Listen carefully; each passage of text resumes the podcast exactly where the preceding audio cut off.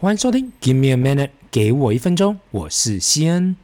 自从给我一分钟这个 podcast 开台后啊，过去一年，呃，收到陆陆续续收到不少人问我有关很多投资老师开课该不该去上这件事哦，还有就是哪一个老师的课比较好，该去上哪一些课。我坦白说啦，也有人来找过我来广告跟推广这些课程，那通常我都是笑笑而已。目前这个节目规划就是免费让大家收听。那可能未来也许会有广告，目前都还在准备的阶段。我看到外面有很多所谓的老师啊，要教大家怎样投资理财跟资产配置。那我就是笑笑而已，毕竟我是非常非常尊重知识付费这件事。很多人可能累积了超多的经验跟知识，那现在就是要把它变现。OK，这件事我非常懂，我也不会在那里反对。但是你知道我最害怕看到的就是啊，那很多人就是半吊子，或是。说懂不懂，说懂就是不懂，那就想要去变现，或是用这个事情去赚钱嘛。那如同我相信的，时间久了，人就是会被社会给处理。因为只要我们讲过跟做过的任何事情啊，凡走过必留下痕迹。今天我会跳出来提醒一下大家，就是如果你是真的去找一个好的老师，那还不错，就怕找错老师。你损失的不仅仅是时间跟学费，还有可能把自己的积蓄都给丢了进去。人生毕竟就是会不断的缴学费嘛，从错误中学习。像我自己就是这样啊，我觉得每天都有可能犯错，我每天都在犯错，每天都在学习。但是呢，跟错人有可能误了自己一辈子。连我自己到头来看到我自己呀、都走过不少弯路嘛。那很多的这些弯路呢，不管是我跟错人也好，我看错了方向也好，我自己没有好的独立思考也好。人生实在有太多的 what if，如果要每个都去检视的话，那真的会很辛苦。回到刚刚讲这个投资老师这一块啊，我只能说，如果可以的话，麻烦先去网络上找一些免费的资源，多看一点书。如果你真的懒得看书，至少要多看一点不同观点的文章，去产生自己独立思考的能力。这个世界上真真假假，假假真真，你看得到、看到的跟听到的东西，不一定是真的。不管是谁讲的话，最好去反复验证一下。分享到这里，我又害怕多嘴了，今天晚上肯定会睡不好。我老婆一直在跟我耳提面命的说，叫我少把真话说出来，到时候又要得罪不少的人。所以这件事情我到这里讲到这里就好了。那今天来聊另外一个观点哦，另外一个观点，那就是 Life Cycle Investing 生命周期投资法。这是两个美国耶鲁的大学教授在二零一零年呐、出了一本叫做《Life Cycle Investing: A New Safe Audacious Way to Improve the Performance of Your Retirement Portfolio》，中文的翻译就是“生命周期投资法”啦。这本书过去有在中国被翻译，那台湾出版的中文版也是在二零二零年。我今天就不准备来说书了，反而是想要用分享的方式来谈一谈嘛，到底这两位作者所提倡的生命周期投资法。那诺贝尔奖得主呢，Robert Shiller 都有说过啊，A most provocative book. The real advantages of time diversification has never been laid out so clearly or with a program of action. 他没有说他推荐这本书哦，provocative 的意思就是蛮挑衅的，就是有一点去冲着主流分散风险投资的方式嘛。那这本书充满了很多不同的公式跟数据去证明他们这个所谓的呃生命周期投资法是可行的。那我想，如果我真的要去分享这本书啊里面的所提到的公式跟数字啊，我看听众可能三十秒内就会睡着。那我们一般谈到投资分散风险哦，我过去也说过了，投资需要注意的第一件事就是风险，所以我们很注意自己的投资风险。绝大部分人可能会透过用投资不同的公司啊，投资指数啊，股债八十二十比例啊，去分散自己的投资风险。我们用各式各样的低关联性的标的物去分散自己的风险嘛。比如说，我投资房地产啊、股票啊、债券啊、现金啊、加密货币、黄金啊，这样各式各样的标的物，就会减少自己对某一种资产的曝险。那所谓的生命周期投资法呢，就是呃，我们考虑目前我们手上的资金。可以分散投资在哪些？换个观念去思考嘛。我们应该去思考，我们的一生大概可以赚到多少钱、多少财富？用这样的数字去做现在的投资哦。思考一下，我们要用，我们要去想，我们一生大概可以赚多少钱，然后立刻用这样的数字去做现在的投资。那我相信大家都听过这句话吗？本多终胜，或是很多人会说他就是本够厚，所以他才可以赚得那么快。毕竟本小利大利不大，本大利小利不小。那如果这个前提，这个假设前提是对的，那呃，打个比方，我们一生有三十年以上的时间可以工作赚钱的话，这里作者有提到嘛？如果你只是每个月把存下来的钱去投资好了，比如说刚出社会，你每个月可以存五千块新台币，或是多少钱新台币，几年后你可以慢慢的。呃，每个月投资三万块新台币，或是后面更多有五万、十万，whatever，这样的慢慢去投资一个呃指数型的 ETF。那我们都知道嘛，指数型的 ETF 大概三十年长期报酬率就是年化报酬率就是八 percent 左右，所以你的投资就是慢慢的按照你每个月可以投资多少来去成长。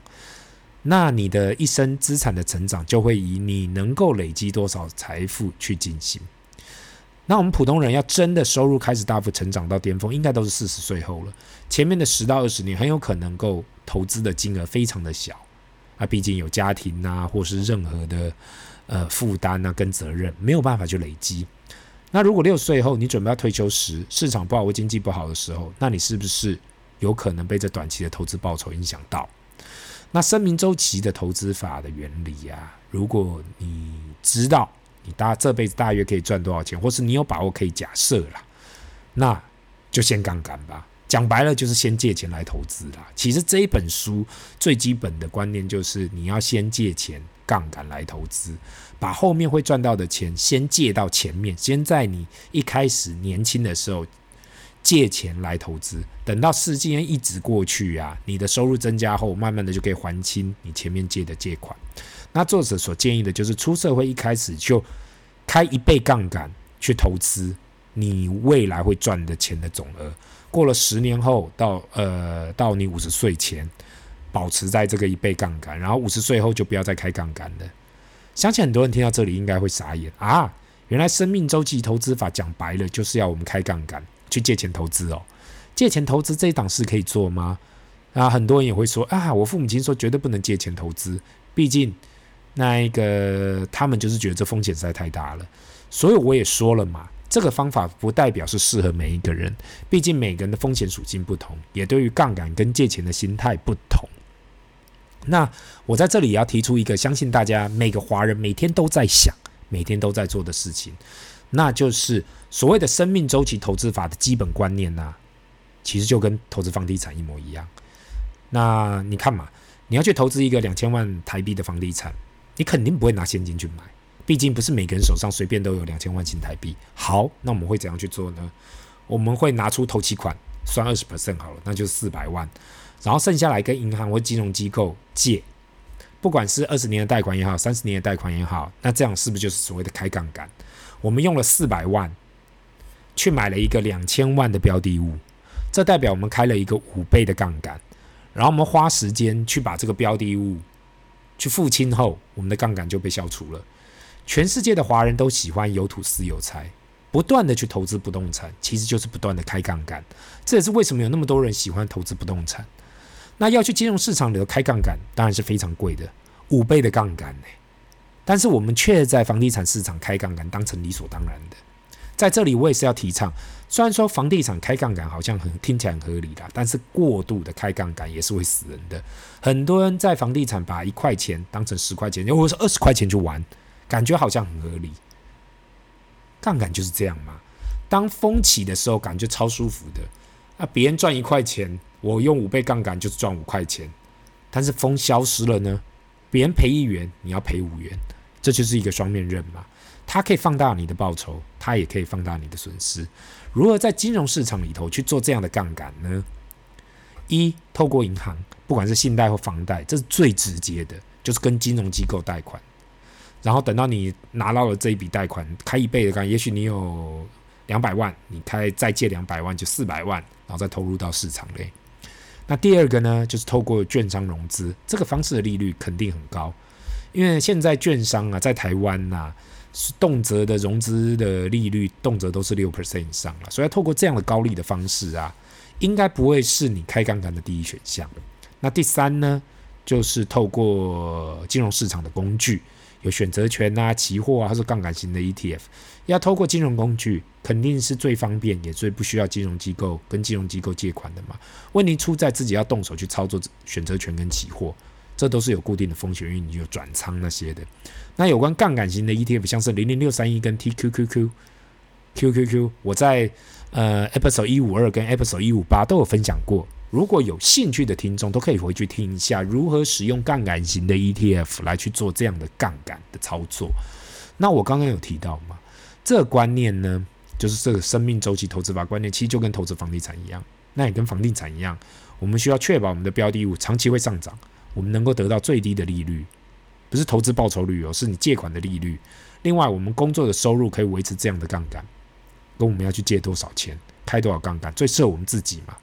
讲到最后，我在这里哦，不是说我提倡或是鼓励大家去开杠杆、去借钱投资、使用这个生命周期那个投资法，只是借力使力的杠杆啊，其实一直都在我们身边。不管是投资也好，我们去借资金，或是创业也好，我们请员工也是借用他们的时间跟能力去杠杆。我们使用设备、使用工具，让我们事半功倍，也是某方面的杠杆。信用卡，我们先刷卡，四十天后、五十天后再来付款，或是分期付款，这样的模式都是在使用杠杆。那下一次呢？我希望你听到杠杆开始害怕的时候，不妨想一想，其实我们人生啊，不管怎样，要超越自己，就是要开某方面的杠杆。那投资这件事本身就是一个杠杆的。你透过其他的工具嘛，去赚取报酬，而非只是自己在那里辛苦工作，那这不是某方面的杠杆吗？那今天会想要分享这个观念，当成只是给目前刚出社会的人，或者还没出社会的人，好好去思考一下这件事，怎样去适当的利用这个观念呐、去打造自己更满意的人生。那今天的分享就到这里，让我们进入 Q&A 的时间。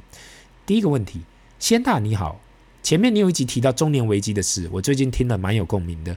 那今年我准备迈入四十，才发现原来人生已经进入四字头，自己感觉还很年轻。可能是因为我老婆比我小几岁，但是看到自己才发现呐、原来已经不年轻了。可以感受到在办公室二十多岁的下属跟我是有很大的差异。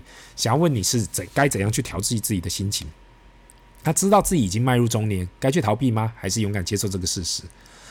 那首先也谢谢这个听众这位这个问题哦，因为实在问得太好了。那过去几年新冠疫情发生的时候，我都在想这件事啊，就是中年危机这件事情。那大家，我相信大家就大概知道我几岁了。好多我周遭的人跟我讲嘛，他不感觉自己四十来岁迈入中年，但是大家不要骗自己了。那是因为你周遭的人大概都是跟你同年纪的。如果你现在周遭的人都是二十来岁，你就会发现，shit，我好像格格不入。就跟前几天呐、我看到我学长，我的学长哦，求婚成功一样，我当然是非常高兴的，也恭喜了他，第一时间就恭喜他嘛。也看到他的未婚妻应该是很年轻，那种就是很年轻的未婚妻。我是没问他几岁啦，但是也是为他感到高兴。如果说 the forty is the new thirty，四十就是新的三十岁，那心里安慰自己不错啦。但是你好好的回想一下，你二十多岁的时候。是不是也感觉四十来岁的大叔有点老？坦白说，我相信每个人都是这样想。所以啊，当你四十岁的时候，那就是二十来岁的人会怎样看你的？我觉得用比较正面的看法去看现在，那就是既然已经到了这个阶段了，到我们现在中年的阶段，就该去做这个阶段该去做的事嘛。不要想去证明自己还年轻，因为那是不可能的事。正面一点的心态去面对自己，不要让自己感觉好像诶少了什么。逃避是没有用的，生老病死本来就是会发生，一直调整好自己的心态就好，也不用像美剧啊，你会看到很多美剧的男主角在中年危机的时候去买台跑车，证明自己还年轻，那样的花钱呐、或是那样的花钱方式啊，很快内心就空虚了，不如就好好接受这个事实，然后继续努力，继续把自己的生活过好。那我希望这样子有帮助到你。这里是 Give me a minute，给我一分钟，我们下次见，拜。